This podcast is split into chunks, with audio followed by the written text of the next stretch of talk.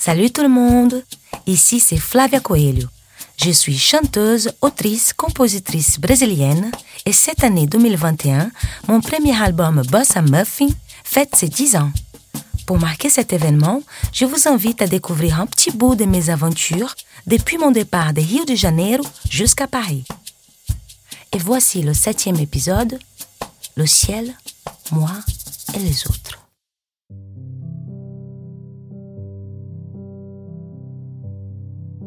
Action égale réaction. Réaction égale résultat. Est-elle vraie cette formule? Une fois mes partenaires trouvés, tout mon emploi du temps fut dédié à la musique. La nuit, j'ai laissé mon énergie au cabaret et la journée, j'usais de ma créativité entre les répétitions avec Bika et les séances studio avec Victor, le réalisateur que je venais de rencontrer. Peu de temps après l'épisode Effet domino des chaises, il s'intéressa davantage au style musical que je voulais développer, puis me proposa de produire mon premier album. Je crois que ce jour-là est dans la liste de ceux que je garde soigneusement dans mon esprit. Il n'a pas fait de cérémonie en me l'annonçant. Au contraire, il me le glissa lors d'une des nombreuses prises de voix que je faisais point des titres de l'album. Je n'oublierai jamais le moment où j'ai quitté le studio en pleurant de joie, de savoir qu'un producteur de musique, un vrai, s'intéressait à ce que je faisais et que comme Bika, il s'y donnait de toutes ses forces pour que le projet avance. À côté, embourbé dans l'apprentissage de la guitare, plus mes soirées sans sommeil au cabaret, ajouté au manque de la famille et tout un tas de choses qui m'échappent maintenant, entre-temps, j'étais tombée amoureuse d'un garçon. Il était brillant, gentil, intelligent. Il me donnait l'attention et l'amour dont j'avais besoin à l'époque. Je dirais même que nous avons grandi ensemble à Paris, chacun dans son domaine. Mais peu à peu, notre histoire s'effaça. Et puis, je préfère ne pas donner plus de détails. En même temps, je vivais une autre épreuve difficile. La mort venait à nouveau de frapper à ma porte en apportant avec elle un très cher ami du canal Saint-Martin. D'une façon que, pareil, je préfère ne pas donner plus de détails. J'ai gardé ça pour moi. À l'époque, la douleur fut immense et je devais surmonter ces événements. J'allais plus vite que la musique. J'avais une très mauvaise hygiène de vie en buvant et en fumant comme un pompier. J'ai sorti en soirée, même dans mes jours de congé. Je voulais rire, boire, oublier, me plaindre, planer. J'avais 29 ans. Je me sentais seule, tout en étant entourée de gens. Puis, j'ai ressenti la pression monter en flèche. Vous savez, celle qu'on s'inflige à soi-même, cette voix intérieure qui nous fracasse en disant bientôt 30, bientôt 30. L'alcool du cabaret n'avait plus de goût, tellement je n'avais déjà goûté. Plus l'enregistrement de l'album approchait de sa fin, plus j'approchais le fond. J'enchaînais des histoires d'amour sans lendemain et j'écrivais sur mes cahiers, de façon exutoire, parfois en pleurant, parfois au calme, posé, aux terrasses des cafés du quartier Saint-Michel.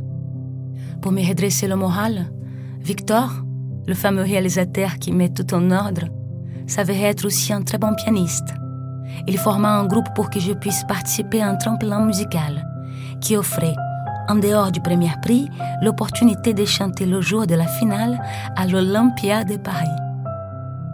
Grâce au groupe, au fil des étapes du concours, j'avais repris des forces, notamment avec l'aide du public et celle des amis qui ne manquaient pas nos rendez-vous. Puis nous sommes allés en finale. Le jour J à l'Olympia, j'étais très émue mais encore partagé entre le sentiment de bonheur et celui de séparation vécue auparavant.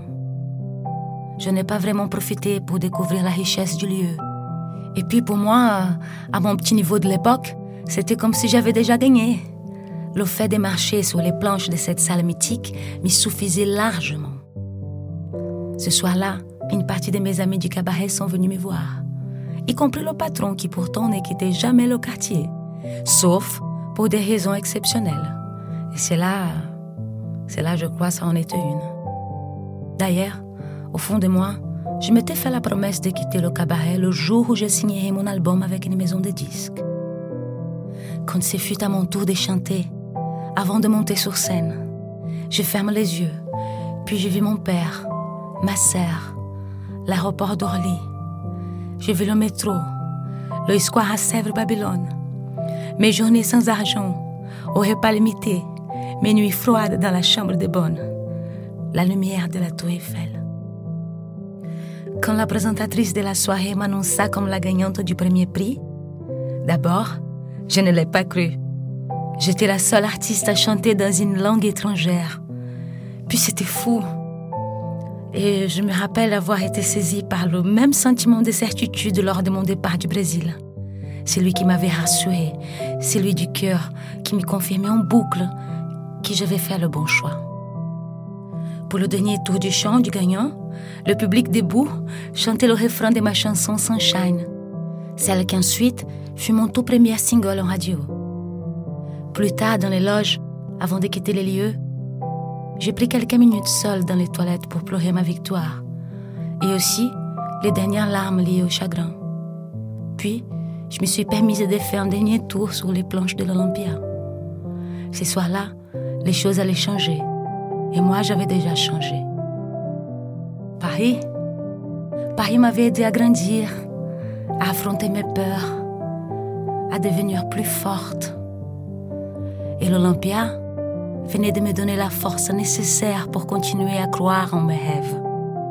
Je lui ai donné rendez-vous dans peu de temps pour un concert avec cette fois-ci mon nom écrit en rouge, tout là-haut, comme je rêvais.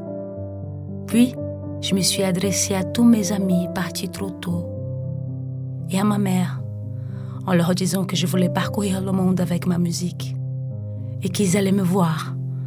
Ça c'est sûr, peu importe où se trouvait le ciel dans lequel ils avaient choisi de se poser pour l'éternité. Au calme, posé, juste en train de me regarder.